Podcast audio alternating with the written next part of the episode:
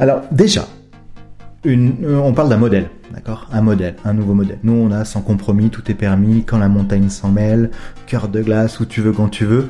Déjà, on n'est pas une grande marque. Imaginez, vous êtes une petite fille de 8 ans, et aux gens, vous leur dites, mon papa, il fait des skis. Oui, des skis, en plus de faire du ski. Aujourd'hui, Puff, le podcast de la glisse sur neige en montagne, vous emmène à Villard-de-Lans rencontrer Christian Allary de la Fabrique du Ski. Alors, ouvrez grand vos oreilles, car pour la première fois, vous allez faire des skis. Christian, présente-toi et définis-toi euh, tel que tu l'entends là, à l'instant T, tel qu'on est euh, assis dans les bureaux de la fabrique du ski. Bienvenue dans les bureaux de la fabrique du ski, euh, au-dessus de l'atelier. Christian Allary, je suis le fondateur de la fabrique du ski, puisque c'est ce qui vous amène ici. Euh, la fabrique du ski, c'est une société qui a 8 ans maintenant, qui fabrique, qui commercialise ses propres skis. 100% fabriqués d'ailleurs ici dans nos ateliers. Euh, voilà pour euh, ce que je suis aujourd'hui. Le patron de la fabrique, c'est aussi, euh, et c'est pas que ça, parce qu'on n'est pas pléthore, comme vous l'avez vu, il n'y a pas une légion ici de, travailleurs. Donc je suis aussi ouvrier, je suis euh, responsable R&D, je suis responsable des appros, je m'occupe de tout, quoi. Enfin, tu vois. Mais c'est aussi ce qui fait plaisir et ce que je voulais faire en créant la fabrique du ski. Euh, voilà. Voilà. La fabrique du ski, on fabrique des skis alpins. Ça, je pense c'est important de le préciser. Essentiellement, on fait pas de snowboard. J'ai d'autres euh, petits, il y a d'autres petits producteurs de snowboard en France. Donc on va pas se marcher dessus. Le ski c'était un peu plus rare. Euh, il y, a, y, a, y, a, Phoenix euh, à Voiron, il y a Vénice euh, en Haute-Savoie, qui sont des amis qu'on connaît, donc on se marche pas vraiment dessus, de toute façon il y a de la place pour tout le monde. Donc uniquement des skis alpins, pas des skis nordiques. On a tout type de skis euh, alpins, freeride, freestyle. On avait, on en a parlé avant, mais qui équipait Marie Martineau à l'époque où elle était vice-championne olympique, je crois en 2018 à Pyeongchang et euh, ski performance, ski all mountain et ski, polyvalent, voilà. Et randonnée, et randonnée. Explique-nous comment tu en es venu, parce que c'est valorisant, parce que j'ai souvent l'habitude de dire que l'artisanat, ça vient de art. C'est de l'artisanat du ski. Ouais, aujourd'hui oui. Ouais. Alors j'ai pas toujours fait de l'artisanat, c'est vrai. Alors justement, comment comment on en, euh... comment on y vient? Parce qu'il y a est-ce qu'il y a une école du fabricant de ski, un BEP fabricant de ski? Non, il y, a pas il y a pas de BEP fabricant de ski, il y a pas d'école parce que déjà il y aurait que un demi élève par an vu que le marché est quand même assez petit et qu'il y a il y a pas beaucoup de, de portes ouvertes. Euh, comment on devient? Moi, mon père travaillait chez Rossignol à l'époque. Il avait la place de que Jean-Christophe Debord euh, avait, euh, parce qu'il est parti à la retraite, la mouette. Et euh, de 73 à 98, il a fait ça. Il était responsable de la promotion et du service moniteur chez Rossignol. Donc moi, je suis né en 78, donc je suis né euh, chez Rossignol, en gros avec euh, avec cet esprit. Je suis né dans le milieu du ski, dans l'industrie du ski en général, de, tout ce que ça représente. Et euh, quand j'ai fait mes études, collège, lycée, j'avais envie d'intégrer Rossignol. J'avais envie de bosser pour Rossignol. Et du coup, j'ai fait. Mais mon père était responsable de la promotion. Moi, j'avais plus des capacités scientifiques, donc euh, j'ai fait une école d'ingé, l'INSA à Lyon, et euh, j'ai intégré Rossignol directement derrière. Ça s'est globalement bien passé parce que j'étais responsable. J'étais ingénieur de recherche chez Rossignol, service recherche de Rossignol. Donc on, testait des, euh, prototypes, mais tout produit du groupe, on va dire. Ski, fixation, bâton. Euh, il y avait aussi euh, les patins Resport, il y avait pas mal de trucs. Donc ingénieur de recherche et ensuite, au bout de deux ans, responsable du service recherche. Responsable du service recherche et innovation de Rossignol.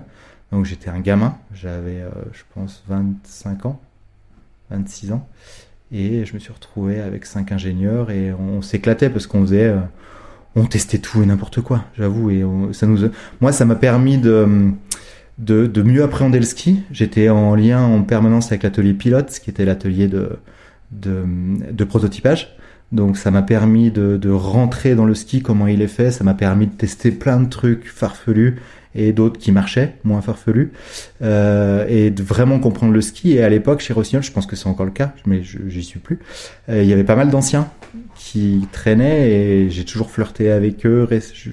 J'ai appris beaucoup des anciens Ça me rappelle, j'ai pas mal de noms qui me reviennent en tête. Des Jacques Fagot, des, euh, des Michel Mercier, des Jean-Louis Alera, j'en oublie. Après, il y avait Eric Restani, Joao Mendes, qui est toujours chez Rossignol, Alberto, enfin, toute, toute l'équipe prototypage, tous les anciens qui, qui avaient baigné dedans pendant 30 ans. Pas Joao, hein, mais s'il si, m'entend, il va gueuler. Euh, qui avaient baigné dedans et qui avaient mis les mains dedans pendant 30 ans et qui, euh, qui vous disent, bah, ça, on l'a déjà fait eh ben, je vais le refaire quand même. Ça, on l'a déjà fait, fais-le pas, je le ferai pas, promis. Euh, et qui permet d'aller plus vite, d'accélérer en fait toute, toute cette expérience, tout ce passé. Et puis moi, j'étais demandeur parce que j'adorais ça, quoi, de, de comprendre comment on faisait un ski, d'appréhender, de faire des nouvelles choses, de s'affranchir de, parce que l'innovation, c'est ça aussi. Ce que je gérais aussi chez Rossignol, s'affranchir des certitudes, faire des, essayer, tester. Enfin voilà, on travaillait sur plein de, plein de points différents, plein de plein de domaines différents, euh, pas que le ski d'ailleurs, parce qu'on touchait aussi à la fixation, même si c'est un peu plus complexe. Voilà, donc ça c'était mon expérience chez Rossignol. Je suis parti en 2006, un peu après le rachat par Quicksilver. Euh, mais c'était ma volonté euh, et j'ai créé une société à l'époque en 2006-2007 une société de personnalisation de ski et snowboard qui s'appelait K Origin et je l'avais créée avec la personne qui était mon directeur R&D chez Rossignol qui s'appelait Jacques Lacroix rien à voir avec les skis Lacroix Dommage. Euh, et cette société de personnalisation de ski et snowboard où on commercialisait sur Internet euh, en 2008 des skis et des snowboards euh, faits sur mesure. Voilà. Euh, c'était beaucoup trop tôt, si vous voulez mon avis. Euh, Aujourd'hui, la personnalisation, c'est quelque chose qui, est, euh, qui marche assez bien. On en fait à la fabrique du ski. Je vous avoue qu'une grosse partie de nos skis est personnalisée, sort personnalisé, vendu personnalisé. Mais il y a 15 ans, non, pas du tout. En fait, c'était pas forcément l'attente des consommateurs. Donc, c'est aussi le problème quand, avec l'innovation, c'est qu'il faut pas arriver trop tôt sur le marché, ce qui était notre cas. Et donc, cette boîte a coulé et j'ai travaillé pour une marque américaine naissante qui s'appelait Ramp en 2008, RAMP, euh, qui était basée à Park City, dans l'Utah et je développais des modèles pour eux qui étaient produits à Taïwan. Enfin, je développais, je concevais des modèles pour eux qui étaient produits à Taïwan. Donc là, c'était mes grandes années euh, avion. Voilà. Bon, euh, bilan carbone euh, pas très bon, quoi, parce que je faisais Taïwan, euh, Salt Lake City, Salt Lake City France, Taïwan, Salt Lake City. Donc ça, c'était pas. J'ai fait ça pendant deux ans. Heureusement, euh, j'ai arrêté. Alors, j'ai arrêté pour une première raison qui était que Decathlon m'avait contacté, le groupe Decathlon et la marque Wedze parce qu'ils cherchaient un, responsable innovation et un responsable d'atelier. Alors imaginez-vous, bon, responsable d'atelier chez Decathlon, je savais pas trop ce que c'était parce que dans le ski pour moi ils avaient pas, c'était pas Rossignol, c'était pas atomique, ils avaient pas une image euh, de ski ultra performant. Et en fait ils m'ont invité dans leur atelier. Et en fait ils ont un atelier de prototypage qui était à Maglan à l'époque, dans la vallée du Mont Blanc, enfin à l'entrée de la vallée, euh, juste avant Salanches et euh, un atelier magnifique où ils avaient mis beaucoup d'argent avec euh, des presses, thermogénérateurs, tout un, toutes les machines de finition. Enfin, ils, ils, avaient de quoi produire et prototyper en tout cas parce que c'était pour faire du développement. Euh, et c'était c'était c'était assez impressionnant. Donc j'ai dit oui parce que parce que c'était pas euh, Decathlon, je connaissais pas hein, et, euh, et comme toutes les marques pour lesquelles j'ai travaillé, ben je les ai appréciées parce que ça s'est très bien passé chez Decathlon. Euh, même s'ils n'avaient pas cette culture ski comme j'avais chez Rossignol, par contre ils avaient une culture commerce, mais aussi un, respect des, euh, de leurs fournisseurs. Et, euh, et ben j'ai appris beaucoup en commerce. Donc c'était, bon, on le sait, hein, ils sont pas mal en commerce. Hein. Donc j'ai appris en commerce avec eux et aussi un petit peu en prototypage parce que j'ai aussi fait des choses nouvelles, j'ai aussi testé parce que j'apprends aussi des tests qu'on fait, de, des nouveautés, euh, euh, de ce qu'on va chercher en termes de décoration, en termes de nouveautés, en termes de cosmétique, d'esthétique sur les produits qu'on a pas mal travaillé avec eux aussi.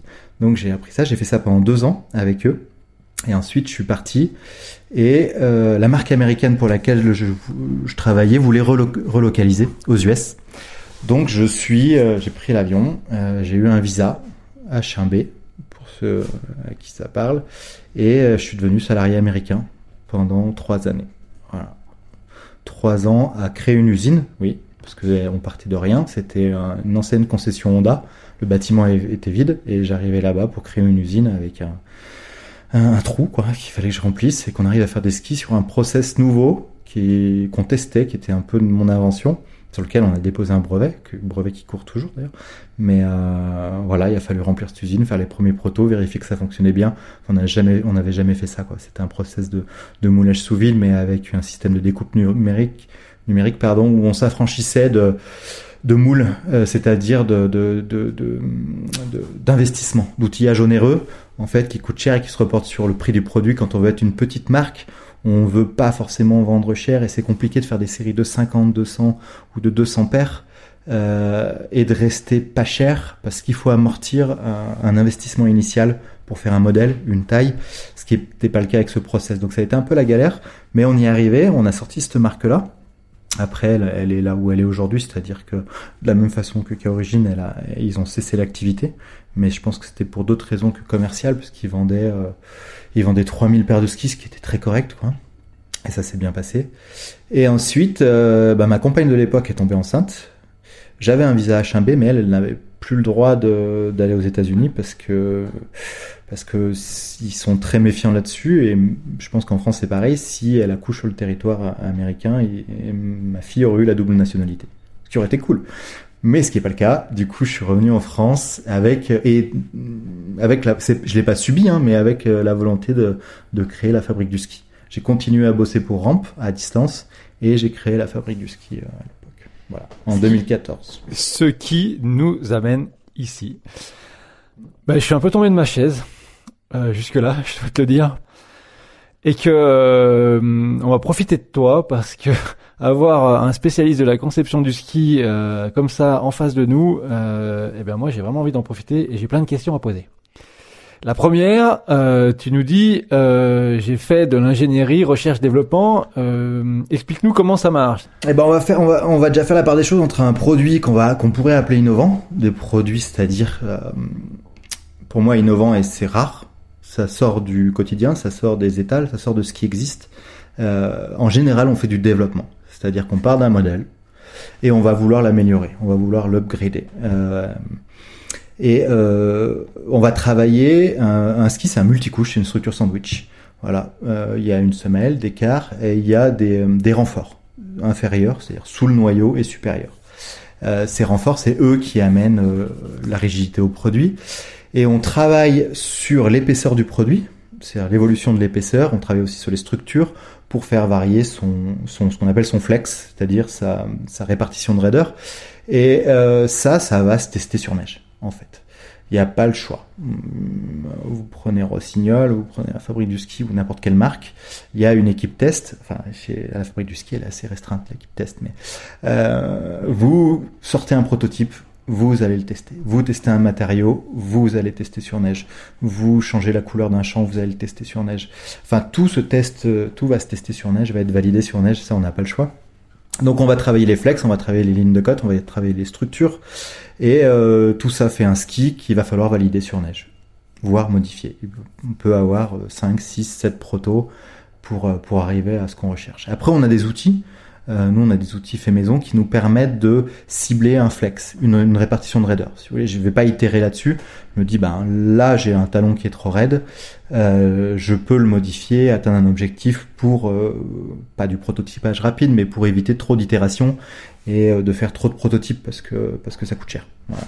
Oui, c'est ce que j'allais dire. Il y a maintenant on a quand même un recul avec des bases en termes de largeur de ski, d'épaisseur et de type de matériaux à mettre où quoi. Je pense qu'il mm. y a quand même toute cette expérience des années qui a été qui a été accumulée. Donc ça c'est quelque chose qui est dans ton bagage, c'est quelque chose de formidable. Oui, c'était un peu ce que je recherchais en fait. Je sais pas pourquoi, mais de quand j'ai commencé chez Rossignol, on faisait beaucoup d'innovation, enfin beaucoup de, on testait de nouvelles choses, mais j'avais pas la connaissance. J'avais la connaissance de du produit, de comment on développait un produit, mais pas de la production par exemple.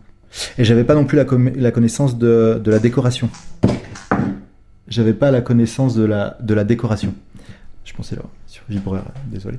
Euh, et ça, je l'ai appris avec K-Origin, par exemple. Derrière, quand on est parti et qu'on a fait de la personnalisation de ski et snowboard, j'ai eu une vision exhaustive, une vision exhaustive de comment on décorait un ski en sérigraphie, en, en, en sublimation, euh, les encres qui existaient, enfin voilà tout ce qui était disponible, les fournisseurs du marché, euh, tout, tout, voilà. Et euh, je suis passé de la connaissance de la R&D. Ensuite, j'ai appris la décoration en plus enfin de la, comment développer un ski, comment on le décorer. Ensuite, euh, ben, au travers de mon expérience chez Decathlon aussi un petit peu des, des, des matériaux, de comment ils se composaient, un tout petit peu d'atelier de production. Ensuite, chez Ramp, euh, vraiment j'ai mis la main dans la production et ce qui n'était pas le plus simple. Mais euh, comment on fait un ski, comment on fait un ski durable, ça c'est important aussi. Un bon ski durable et joli, euh, c'est c'est c'est pas facile et euh, la fabrique ça a été un peu le on va dire le, le condensé de tout ça quoi mais c'est ce qui me faisait plaisir et j'avais pour habitude de dire que la fabrique ça serait ma dernière expérience dans le ski enfin je... et peut-être pas en fait on verra mais euh, pour le moment j'en suis encore là quoi Comment on fait le plongeon? Avec tous ces contrats par le passé, Rossignol, Rampe, Décathlon, etc. Comment on fait le plongeon On dit allez, euh, je monte mon petit truc, sachant que quand je monte le, la boîte, chaque chef d'entreprise, hein, euh, on saute la falaise et on construit l'avion pendant qu'on tombe. Et puis à la fin, on voit si on s'écrase ou si l'avion vole. ouais Comment, comment on C'est saute bien ce pas, résumé. là, ouais. Bah en fait, euh, vu là-haut ce que je voulais faire, c'est-à-dire vraiment tout condenser dans, dans vraiment tout exploiter, vraiment tout faire d'un coup et euh, au travers. Ouais, c'est- ça semblait juste euh, juste évident. Au moment où j'ai choisi le nom, la fabrique du ski, qui est quand même bien français, j'étais aux US, mais aussi peut-être avec un refus ou un besoin de de pas que écouter du Edith Piaf dans l'usine américaine qui les saoulait à mort d'ailleurs, mais de de de de vraiment dire moi ce qui me plaisait dans le dans dans ce qui s'est passé aux US enfin à part que ceux avec qui je bossais c'était des gens géniaux et que, et que ça a été ça a été super. Dès qu'on a ouvert l'usine qui était une ancienne concession Honda dès qu'on a ouvert et qu'on a parlé un petit peu à Park City les gens sont arrivés en disant euh, et euh, les US c'est ça ils sont arrivés en frappant en disant bah vous fabriquez des skis moi mes skis ils, ils seront faits chez vous. C'est obligé c'est voilà je je, je penserais même pas autrement, j'irais pas voir ailleurs et c'est génial, merci, c'est super de ce que c'est super ce que vous faites. Donc j'ai créé en France en me disant waouh, c'est trop cool euh, le le- le- le- l'entrepreneuriat, je vais ouvrir mon usine et puis là tout le monde va venir frapper à ma porte pour m'acheter des skis. Voilà. Sauf qu'on est en France. Donc ça a des avantages et des inconvénients. Les Français, ils sont plus méfiants. C'est pas, ils, ils ouvrent pas leurs portes à l'initiative comme euh, comme vous le voyez aux US. Le, le rêve américain, ça existe. Ils font quelque chose, tout le monde le soutient, tout le monde le valorise. Il n'y a pas de jalousie, il n'y a pas de ce qu'on peut attendre en France. Je dis pas qu'il y a eu des jalousies pour moi, mais euh, en France, c'est, ça prend plus de temps. Par contre, une fois que la confiance elle est établie, euh, bah ça marche super bien parce qu'aujourd'hui, mes premiers commerciaux, c'est mes clients. Est-ce qu'on n'a pas aussi une culture différente des US Parce qu'en France, on a aussi ces mastodontes, euh, faut les appeler comme ça, Rossignol Salomon, du ski, qui euh, croquent autant de parts de marché que de parts d'image dans l'imaginaire des gens, et qui, euh, tant qu'ils mettent pas un pied devant la fabrique, ou qu'ils testent pas, ou en tout cas un pied devant, ou qu'ils mettent pas les pieds sur les planches, on va dire ça comme ça, de la fabrique, ils se disent, bon, finalement, euh, ça nous intéresse pas. Parce que c'est pas un, un- ce déficit de, c'est de la culture, après tout euh, en disant bon bah moi finalement hop je vais chez telle marchande de ski je prends telle marque parce qu'elle est représentée et euh, La différence, que c'était il y a 10 ans, hein, Ramp, euh, c'était que aux US, il y avait cette culture du, du local, du fabriqué en local. Ils sont hyper citoyens. ils sont et ils ont ils avaient cette culture-là il y a 10 ans qu'on n'avait pas qu'on n'avait pas forcément en France, qui est là maintenant. Euh, je pense qu'elle est là, il n'y a pas de souci. Mais il y a 10 ans, faisait, on n'avait pas forcément ça en tête. Moi, le premier. Maintenant, vous le voyez, des jeans euh, 1083, 1083 fabriqués pas loin. Il y a, y a, y a des t-shirts fabriqués en France, mais maintenant ça, se développe, ça, ça se et ça se et ça se valorise et ça fait partie de, de la culture. Et effectivement aussi, il y a des jolies marques françaises, Rossignol, Salomon, qui ont pignon. Euh, il faut comprendre aussi qu'un un artisan qui se lance, c'est pas rassurant. Vous achetez une paire de skis à 700, 800 euros, euh, vous avez envie d'avoir un petit peu plus de de, garantie avant de lui acheter une paire de skis. Voilà, ça, va être la différence avec les US. Par contre, ce qui est vrai, c'est qu'une fois que vous avez le client, il vous fait confiance. Et ça, euh, ça, ce sera pour toujours. Parce que mes clients aujourd'hui reviennent, ils me vendent des skis, et ça, et ça, et ça, pff, c'est- un peu la valeur de, c'est un peu une grosse valeur pour moi. Moi, ça me fait énormément plaisir. Enfin, un client qui revient ou un, un nouveau client qui m'appelle et qui me dit, bah, on m'a conseillé, j'ai eu, euh, j'ai eu Bertrand Ram au téléphone et euh, il m'a dit que Woski était génial et que je les ai essayés du coup et j'ai beaucoup apprécié et j'aimerais bien avoir ma paire. Voilà, ça, ça, ça c'est génial. Ça, c'est ce qui nous lève le matin. Quoi. les clients sont les premiers commerciaux c'est ce que tu disais dans l'introduction tu disais euh, t'es, t'es, t'es patron de la fabrique du ski et euh, que, que beaucoup de process euh, sont à ta charge alors sur la partie ski développement J'ai oublié deux personnes. vas-y Vous allez m'en vouloir, j'ai oublié deux personnes. Il y en a un qui s'appelle Eric Arlen, qui est designer sur Paris, qui a une société de design qui s'appelle Forms et qui est mon associé, et l'autre qui s'appelle Ludovic Roth, qui est designer sur Paris et qui aussi a sa propre, on va dire, agence de design. Il y en a un qui fait plus de 3D, du mobilier, et l'autre qui est plus dans la chaussure. Eric fait énormément de chaussures. Basket, il a, il a bossé pour les, pour les plus grandes marques. Et euh, c'était important quand j'ai lancé la fabrique du ski, parce que Eric, je le connaissais depuis toujours. En fait, puis mon expérience chez Rossignol, je l'avais pris en stage à l'époque euh, chez Rossignol, et il est costaud, il est doué, euh, comme Ludo d'ailleurs. C'était important euh, pour moi d'avoir Eric et Ludo en créant la fabrique du ski, parce que j'ai euh, j'ai une sensibilité design. Je suis incapable de faire ce qu'ils font, mais j'aime bien les beaux produits. Et un ski, c'est une surface d'expression. Bah, vous le voyez aujourd'hui, hein, dans tous les skis, dans, même les snowboards. Euh, il y a de la place pour s'exprimer et c'est très complexe à travailler et à traiter. Donc j'étais, je, je, me suis associé. Ils sont toujours associés à la fabrique du ski, Eric et Ludo, et euh, ils s'occupent de toute la partie design, cosmétique du produit. Euh, par la suite, on a lancé une autre marque dont on n'a pas parlé qui s'appelle Sillage et, et, sillage, on voulait se faire plaisir et, et, finalement ça marche assez bien. En travaillant une cosmétique particulière où on avait des jeux de matière avec du bambou, toujours avec une base aluminium, donc une base ski de course on va dire, ce qui est un peu haut de gamme, même si on a su dompter la structure, c'était un gros travail, mais euh, on a un ski en bambou, un ski en carbone et un ski en ardoise, en pierre, et ça rend et ça rend magnifiquement bien, mais c'était un peu à l'initiative d'Eric et Ludo de jouer sur sur la matière, nous ça nous éclate et puis ça va un petit peu plus loin qu'un simple top sheet plastique euh, qu'on voit de partout et euh, et on voulait faire ça d'abord pour se faire plaisir et en fait le sillage marche assez bien aujourd'hui. Alors c'est des skis un peu plus chers, un peu plus onéreux, c'est clair, mais euh, on a beaucoup plus de travail. tout est fait par gravure, il n'y a pas de coloration et, et, ça nous plaît. Enfin, on, ouais. Justement, la genèse de sillage, c'est euh, la pure passion, en disant euh, limite déconne, en disant euh, tiens, on va essayer de mettre des matériaux entre guillemets un peu fous, un peu exotiques, parce que mettre de la pierre sur un ski, on peut prendre un peu pour des, des, des illuminés. Ou est-ce que, euh, au contraire, c'est plus dans une euh, dans une suite d'un raisonnement commercial ou même de positionnement marketing en disant on va faire quelque chose qui sort du moule, qui va aller chercher une cible de clientèle, ou on monte un peu en gamme, on, on fait un, un produit euh, qu'on croisera jamais ailleurs et qui est pas concurrentiel. Euh, Sillage, il est né vraiment de, je pense, la première option, c'est-à-dire de se dire on a d'abord envie de se faire plaisir. Qu'est-ce qu'on ferait si on le faisait pour nous? Euh, Maintenant qu'on voit des, ce qu'on appelle les top sheets, c'est-à-dire la feuille plastique décorée sur le dessus euh, du ski qu'on fait pour la fabrique et, euh, et qui est top, mais on, pour aller plus loin, euh, on avait envie de jouer sur les matériaux. C'est-à-dire jouer sur le toucher, jouer sur les brillances, sur le mat pour les et tu peux prendre la carte postale si tu veux, tu peux regarder, mais euh, tu vois un bord alu sur euh, sur tout le ski et un décor qui est révélé par gravure.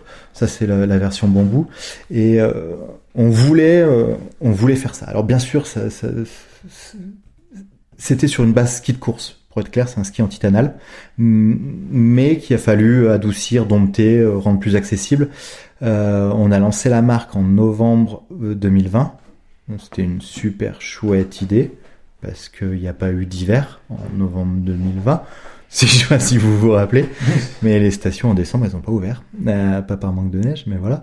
Mais en tout cas, on s'est fait plaisir et en fait, euh, ça marche assez bien. Maintenant, on a une agent commercial qui s'appelle Marie-Charlotte Tissot, qui tourne dans les stations et essentiellement pour vendre cette marque-là, d'ailleurs, au magasin de sport et, euh, et, elle a un bon accueil parce qu'il y a vraiment une cosmétique qui est à part et, et, nous ça nous fait plaisir parce que c'est des skis euh, qu'on est obligé de vendre cher parce qu'on a un gros temps de travail dessus mais les magasins acceptent parce que parce que ça rend bien quoi parce que c'est joli ça se démarque.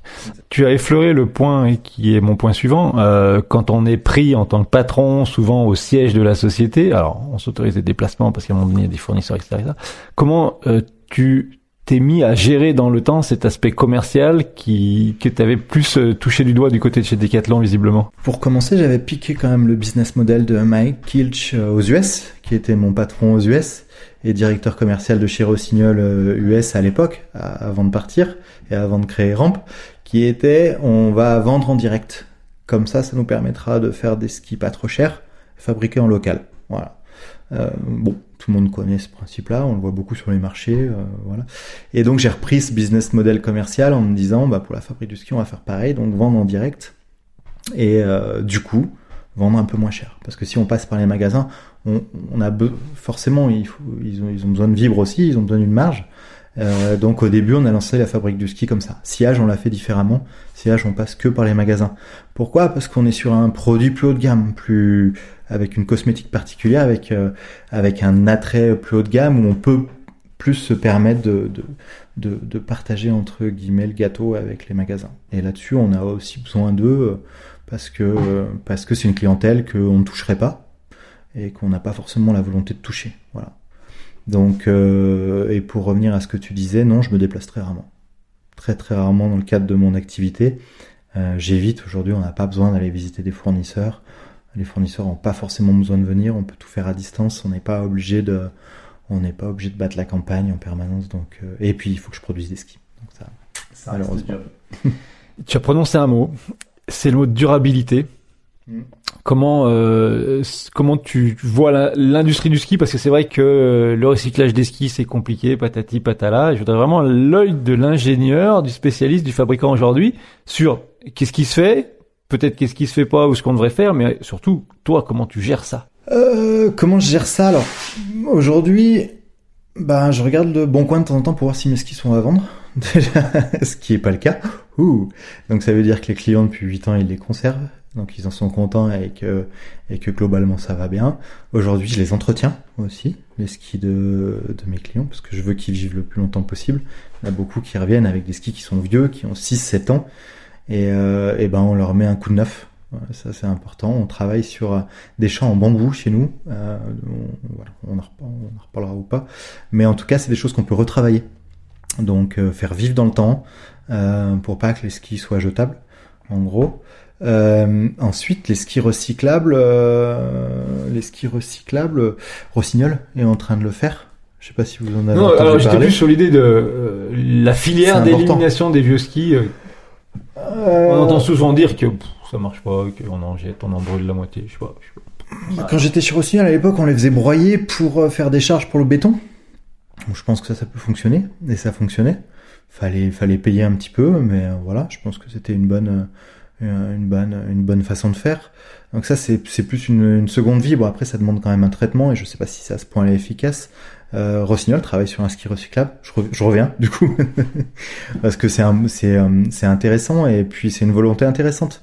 Hum, et j'en ai discuté avec eux. Ils ont pas pour volonté de, c'est les prescripteurs. Voilà, ils travaillent dessus. Je pense qu'ils ont encore des progrès à faire faut pas rêver, ça va pas se faire comme ça parce que qu'est-ce qu'un un produit recyclable? Et euh, à la base, c'est pas du tout ce qu'on veut d'un ski. C'est euh, un produit euh, dont les éléments se détachent s'ils sont de matières différentes. C'est pas du tout ce qu'on recherche en ski. Dans un ski, c'est un multicouche, un structure sandwich. Je vous promets qu'on passe notre vie à essayer qu'il colle le mieux possible. Voilà. Donc le rendre recyclable, ça veut dire travailler sur des process qui pourraient permettre d'isoler chaque composant.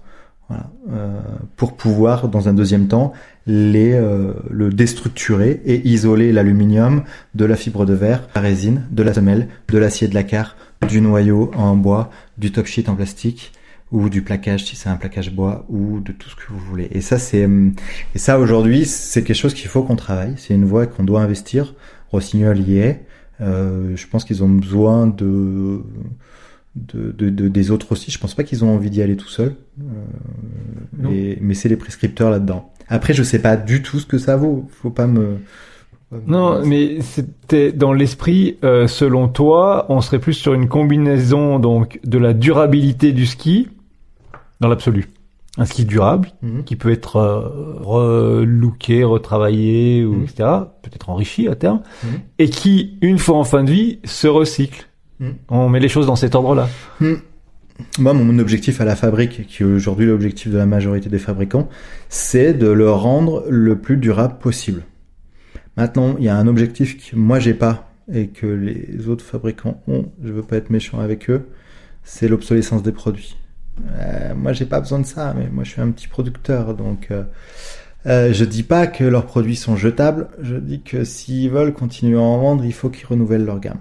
Voilà. Alors que nous, notre déco, là, celles que vous voyez, enfin là, vous les voyez pas, vous les verrez, euh, elles ont 4 ans. Ils sont fous, ils sont très jolis. Ils sont, il n'y a pas besoin de renouveler euh, sa décoration tous les ans. mais on a, enfin, je veux pas, voilà, j'ai pas envie de rentrer dans le. Ils ont, j'ai plein d'amis dans les grandes marques et et ils ont besoin de, de, de vendre de la paire de ski. Ça, c'est très important euh, pour vivre, mais euh, on n'a pas les mêmes contraintes. Pour être clair, on n'a pas du tout les mêmes contraintes. Voilà. Donc moi, j'ai pas besoin que euh, que mon client jette sa paire de ski pour m'en racheter une en plus. Voilà, c'est tout. Mais parce qu'on est petit et qu'on fait les choses petitement. Mais d'un autre côté, Rossignol fait les choses en grand, mais avec une une influence sociale bien plus importante que la fabrique du ski, c'est-à-dire euh, il y a plein de familles qui vivent grâce à Rossignol, ce qui est un peu moins le cas que chez moi. Donc euh, forcément, commercialement, ils ont besoin de tourner. Et on est obligé de respecter ça. Est-ce que tu peux préciser peut-être à nouveau euh, la genèse d'un ski, d'une gamme, comment tu t'y prends et sur quoi tu t'attaches, puis peut-être aussi le nombre de paires de skis que tu produis? Alors déjà, euh, on parle d'un modèle, d'accord? Un modèle, un nouveau modèle. Nous, on a sans compromis, tout est permis, quand la montagne s'en mêle, cœur de glace, où tu veux, quand tu veux. Déjà, on n'est pas une grande marque, euh, comme je vous l'ai dit. Donc, j'ai des règles, j'ai une taille de référence, en général 176 euh, ou 164, ça dépend. J'ai ma taille de référence et ensuite, comme tout, comme ce qui se passe dans le textile, il y a euh, une styliste, une modéliste, une prototypiste ou un styliste, un, excusez-moi, un styliste, un modéliste, un prototypiste. Ça marche dans les deux sens et euh, on on va euh, suivant les marques faire un M ou un L, j'en sais rien, c'est au choix. Et ensuite, on a des règles de déclinaison. Donc nous, c'est pareil, on a des règles de déclinaison. Voilà. Et euh, on n'a pas forcément les mêmes chez Rossignol euh, qu'à la fabrique ou chez Atomic, euh, mais j'ai mes règles de déclinaison. Il n'empêche que ça demande d'aller sur neige. Et euh, parfois, ces règles de déclinaison fonctionnent pas. Mais vous faites un prototype, vous allez le tester en espérant qu'il va fonctionner le 152 ou le 188. Parfois, vous vous plantez. Voilà. Donc, ça demande des prototypes nouveaux. comme les grandes marques, en fait, on est, enfin, un peu moins. Elles, elles ont, elles doivent refaire 30% de leur gamme chaque année. Voilà, donc ça c'est un rythme intense, très intense euh, chez chez Rossignol. Nous on n'a pas ça. Nous, euh, moi j'ai une taille qui marche bien. Euh, elle peut vivre 5 ans. Enfin pendant les 5 prochaines années, il y a rien qui va là que je pourrais faire qui pourrait l'améliorer. donc j'ai pas besoin de de changer sa ligne de code de 2 mm parce que le marché attend où tu veux quand tu veux en 92 au lieu de 90. Tout le monde s'en fout et je vous rassure que sur neige vous verrez même pas la différence. Donc j'ai pas besoin de faire ça en fait. Donc je peux m'atteler à travailler les, les, tailles. Voilà, un peu plus dans le détail. Ma taille de référence, j'y passe du temps. Ensuite, euh, bah là encore, de temps en temps, et souvent, ouais, on reprend une taille qui me plaisait un petit peu moins pour voir si on pourrait pas l'améliorer. Un 152, un 164, un 170, un 188. Voilà. Donc on va, nous, on, va, on a plus le temps. On travaille dans le temps et euh, même quand elle fonctionnait bien, les modifs qu'on va faire, c'est pour les rendre plus durables. C'est-à-dire que euh, ça va être un pouillem, on va pas faire 36 protos, mais euh, ça nous convient et on va les garder longtemps. Voilà, on va pas changer nos modèles euh, tout le temps. Voilà, donc ça c'est pour... Et en tout cas on est obligé d'aller sur neige pour, pour tester ça et valider ça. Donc c'est les choses sur lesquelles on va travailler. Et ensuite, dans le temps, on a travaillé sur ben, le process, plus le process, pour le rendre plus efficace, plus plus plus rapide. Il faut qu'on soit plus rapide. Euh, on a beau être des artisans, mais euh, si la paire, on met 20 heures pour la sortir, euh, bah ça marche pas, quoi, parce qu'on a des machines à entretenir, on a des investissements, on paye un local, on paye de l'électricité, qui a priori est de plus en plus cher, mais on verra. on paye tout un tas de choses en fait, parce que c'est une usine, enfin une usine, un atelier, ça coûte cher. Et, et ça, les gens, enfin c'est plus difficile à faire comprendre. Donc il y a un taux de main d'œuvre sur le ski qui est assez important. Il faut 4-5 heures pour faire une paire de skis si vous faites le calcul, vous allez dire que mes skis sont trop chers, mais en fait tout mis bout à bout ça marche pas parce que euh, nous on paye pourtant pas de communication, je pas un gros marketing. Euh, Candide Tovex s'il atterrit pas dans une Audi avec mes skis. Euh, et on pourrait pas se payer ça. Donc tout ça on le met de côté. Moi je fais plutôt confiance sur mes clients pour euh, pour vendre mes skis. Et j'ai pas besoin d'un gros volume. Ce que je vous ai dit aussi en introduction. J'ai pas de moule à amortir. Donc j'ai pas trop besoin d'un gros volume. Pas trop. Entre guillemets. Après, j'ai des salaires à payer. Mais euh, d'ailleurs, on a quasiment complètement laissé tomber les réseaux sociaux. On se rend compte parce que c'est vraiment un métier à part et on n'a on n'a pas envie de on n'a pas envie de le faire. On est plus proche du client et on est et ça nous plaît comme ça. On a, on a un peu de mal avec. On avait du mal tout le temps avec les réseaux sociaux quoi. Euh, ça nous plaisait pas. On se retrouvait pas forcément là-dedans. et je sais pas pourquoi j'en arrive à parler des réseaux sociaux, mais bon, j'y suis. Euh, donc voilà pour le, la R&D, voilà comment on développe, voilà notre philosophie, un peu comment on fait à la fabrique du ski, c'est plus long, ça prend plus de temps. Euh, ça change pas tous les ans. C'est euh, mais à quoi bon quoi, quoi Pourquoi pourquoi changer un modèle chaque année? Enfin je je vois pas comment on peut l'améliorer. Et ensuite on travaille beaucoup sur le process pour le rendre plus efficace, euh, perdre le moins de paires de ski possible c'est-à-dire l'objectif c'est zéro. J'en ai perdu une aujourd'hui, voilà, parfait. Euh, c'est la première depuis très longtemps, mais ça arrive. C'est-à-dire euh, une erreur dans la production. Un pressage de ski, ça se fait en aveugle. C'est-à-dire que vous chargez un pas un moule chez nous, mais voilà, vous mettez une semelle, vous l'imprégnez de résine, vous mettez des quarts, vous mettez des éléments fibreux, vous mettez un noyau et vous allez presser tout ça, mais vous savez pas ce qui se passe parfois à l'intérieur. Donc ça arrive qu'il y ait un élément qui bouge, qui saute, et là vous perdez la paire de ski.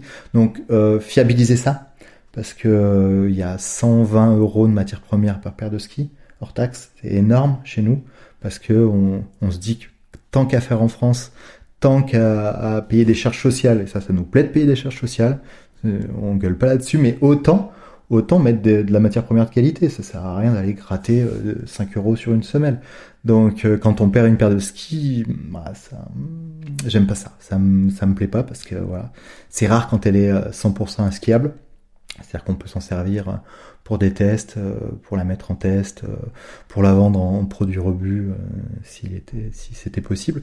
Mais, mais voilà, ça nous plaît pas. Donc on travaille là-dessus pour pas perdre, pour avoir un taux de, de rebut en production proche de zéro, quoi. Parce que ça nous, voilà, c'est pas quelque chose qui, qui nous fait plaisir. Donc on travaille le process, on travaille les produits, on travaille tout en fait comme une, comme une marque normale. Quand tu fermes la fabrique du ski, que, que fais-tu d'autre? Je m'occupe de ma fille. C'est tout ce que je fais. Euh, je m'occupe de ma fille, ouais. Elle a 8 ans, elle a l'âge de la fabrique. Donc j'ai lancé la fabrique, bah, je t'avais dit hein, à peu près. Euh, elle est née en le 16 septembre 2014, la semaine où je lançais la production. C'était un gros bordel.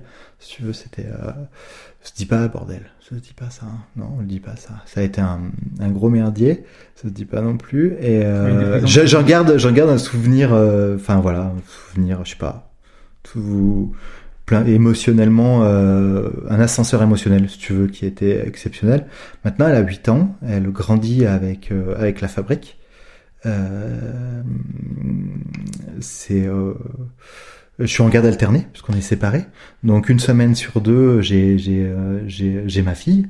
Une semaine sur deux, je l'ai pas, y compris pendant les vacances. Et euh, ça me demande une organisation, mais euh, ça marche nickel. Tout le monde est au courant. mes mes mon comptable, tous ceux qui travaillent avec moi, mes associés, mes fournisseurs, tout le monde le sait parce que ça demande un peu d'orga. Parce que à 16h30, je pars récupérer ma fille les semaines où je l'ai, ce qui n'est pas le cas cette semaine. Euh, et, euh, et, voilà, donc euh, après, je, je m'occupe d'elle, c'est tout, à peu près. Et, comment tu plaisir. Comment tu penses qu'elle présente son papa quand la maîtresse demande il fait quoi ton papa? Elle dit quoi à ton avis? Il fabrique des skis. Non, fabriquer des skis, si si, c'est un métier. bah ouais, si c'est un passion. Je dis fabrique des skis. Je pense qu'elle dit fabrique des skis. Ouais. Elle dit pas qu'on soit des skis. Non, parce que je me ramène vraiment et c'est important à parce que c'est 80 75% de mon métier, 70% de mon métier, c'est ouvrier, quoi. Je suis un ouvrier. Et c'est ça qui est... Euh, et, c'est dur parfois de se lever le matin, de dire, et de jongler aussi avec, euh, avec le reste du, de ce que ça représente, parce qu'il n'y a pas que ça à faire, quoi. Mais euh, fabrique des skis, c'est bien. Voilà, ouvrier. À la création de la fabrique du ski il y a 8 ans, euh, tu disais c'était ton dernier projet dans le ski. Euh, maintenant, tu dis peut-être pas. Est-ce que tu as une idée derrière la tête de la suite ou euh, est-ce que tu as une idée de ce qui manque dans le ski et que tu pourrais venir combler? Bah alors, euh, non, j'ai aucune idée de ce qui va se passer après parce que pour le moment, on est encore là. Et j'ai pris l'habitude. Avant, j'étais quelqu'un d'hyper angoissé, anxieux, et en lançant la fabrique, ça a été assez compliqué. Parce que parce que justement il y a ce ce truc sans filet de l'entrepreneur qui sait pas du tout où il va quoi qui a mis tout son argent là et qui aurait peut-être pas dû. Euh, C'était il y a huit ans. Euh, mais euh, bah, voilà, on a fait les skis Lacroix pendant un temps. Euh, on produisait pour, les, pour la marque Lacroix. Ça a été, ça a été superbe expérience. On avait rencontré Léo Lacroix. On avait bossé avec euh, Jean-Philippe Caille. C'était, c'est un mec génial. Donc on avait produit les skis Lacroix. ensuite, il y a eu Marie Martineau Donc pareil, une aventure, ça tombe de nulle part, comme les skis la croix, quoi. Euh, ensuite, il y a eu plein d'autres aventures. Là, on bosse pour une jolie marque française que je vous, que je tairai, non, je le nom. Mais euh, pareil, c'est de nulle part et c'est juste génial de bosser avec eux. Donc euh, tous les ans, tous les six mois, il y a quelque chose de nouveau. Quand vous êtes au fond du trou, ça repart.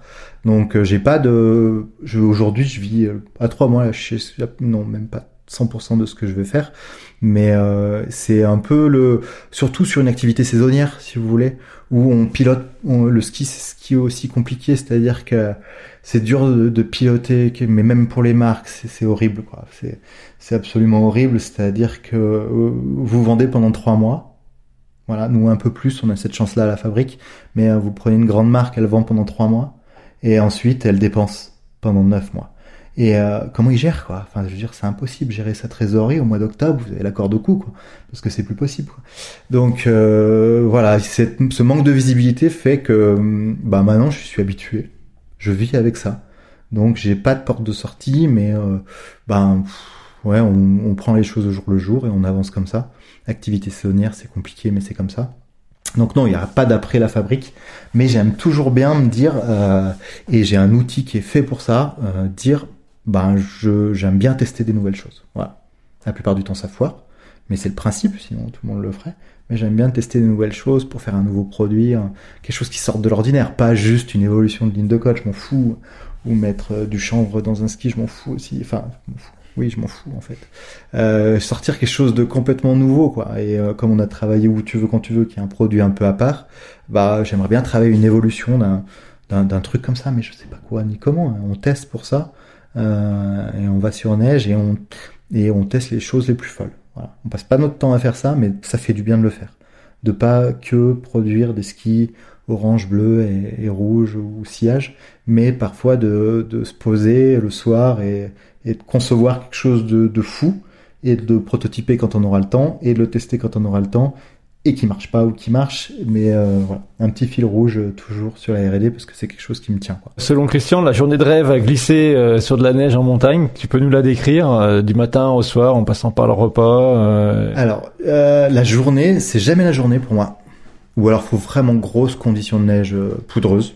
Dans ce cas, ouais, c'est une journée de rêve. Euh, J'avoue que j'ai un passé de compétiteur, donc j'ai plusieurs journées de rêve. Une grosse chute et une grosse chute de neige, un, bon mètre, euh, tout ce qui va bien. Et euh, là, c'est là, c'est poudreuse et je suis euh, né en Chartreuse, donc j'ai besoin des arbres. Ça, c'est très important. Et qui dit arbre, ça demande encore plus de neige. C'est-à-dire quand vous skiez dans la forêt, il faut pas mal de neige. Et, euh, et ça, ça c'est mon plaisir, on va dire, skier dans la forêt. Ça, je trouve ça génial. J'ai j'ai voilà, j'ai moins d'attrait pour les grandes prairies, enfin grandes prairies pentues si vous voulez, mais j'adore ça, mais je c'est- pas comme ça que j'ai appris. Moi, j'ai appris le ski à Saint-Pierre-de-Chartreuse, donc j'ai appris dans la forêt, hein, démerde-toi. Et quand tu tombes, on sait pas où t'es. hein, en fait, tu vois, ski club, euh, parce qu'il y a la forêt, parce qu'il faut gueuler pour venir chercher. Mais moi, j'ai appris dans la forêt, donc grosse poudreuse, c'est forêt, et c'est j'adore ça. Et ensuite, euh, j'aime bien la glace. J'aime bien la glace, et ça, c'est plus le métier, c'est-à-dire qu'on développe un ski sur la glace, sur du dur, très important. Euh, c'est là où on voit tout, même un, même un fat, même un freeride, même un très large, c'est, la glace. Donc j'adore prendre un ski étroit, pas un all pas un tout-terrain, et je déconseille ça aux gens d'ailleurs.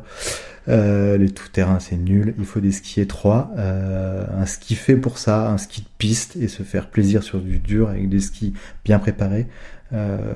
Ça, ça, ça j'adore encore. Ça j'aime beaucoup, mais ça c'est peut-être mon passé de compétiteur aussi. Petit niveau, petit niveau, mais compétiteur quand même. Et euh, des personnes euh, particulières que tu emmènerais avec toi pour partager ou c'est euh, juste euh, Bah ma fille, hein, tu vois, ça fait euh, maintenant elle est au ski club de Villars, euh, elle a 7 ans, bientôt 8. Euh, elle a grandi, elle en est à sa huitième ou neuvième paire de skis que je lui fabrique depuis qu'elle est née. Chaque année, elle choisit la déco. Tu vois, il y a une sorte de, il y a une sorte de, de- on a mis un- une institution là-dedans, une sorte le, de, le de, droit de du règles. prince là, le Ouais, droit du bah, prince là, le privilège. choisit sa déco, elle fait ce qu'elle veut, elle, ou elle la dessine, ou elle l'a choisi dans la gamme, ou elle a choisi sur ce qu'on a testé mais qu'on n'a jamais fait.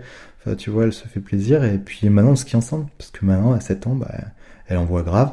Donc euh, souvent, ce que je pouvais pas faire avant quand elle était plus jeune, mais euh, bah, je vais tester avec elle. Elle teste pas, hein, elle skie avec des 135, euh, ce que je fais que pour elle.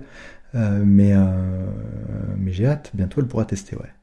Et ça c'est, enfin franchement, tester les skis, mais ça me, j'adore ça.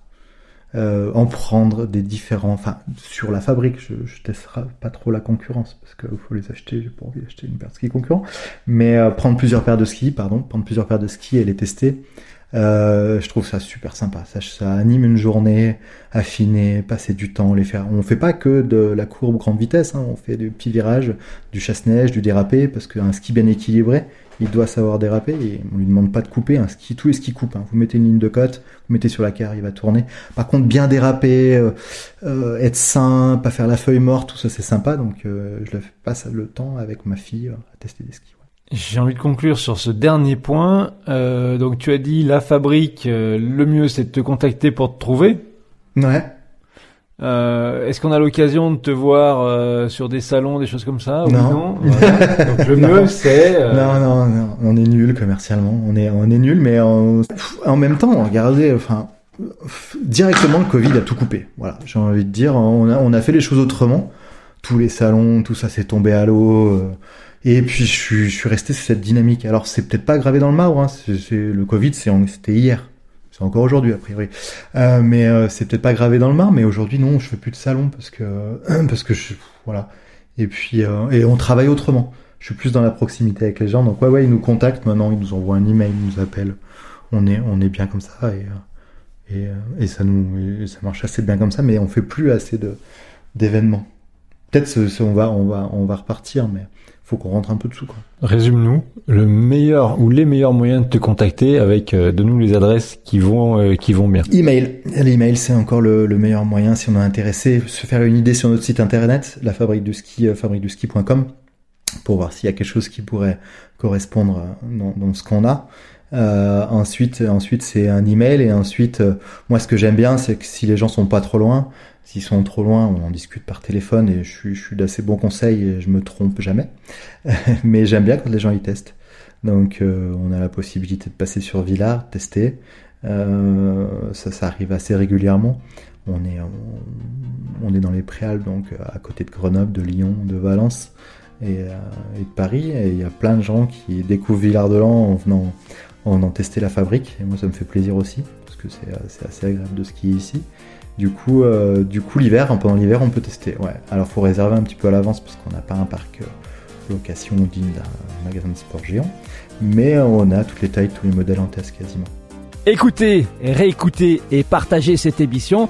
Abonnez-vous à Puffcast depuis votre plateforme de diffusion favorite et suivez-nous Puffcast sur Instagram. Puff, le podcast de la glisse sur neige en montagne, c'était avec Christian Alary la fabrique du ski est depuis Villard-de-Lans. Puff est hydraté par Kombucha breuvage à base de thé, fermenté, aromatisé et sans alcool, à boire par la bouche. Retrouvez Kombucha sur kombuchalp.com. Quant à moi, je vous dis à très vite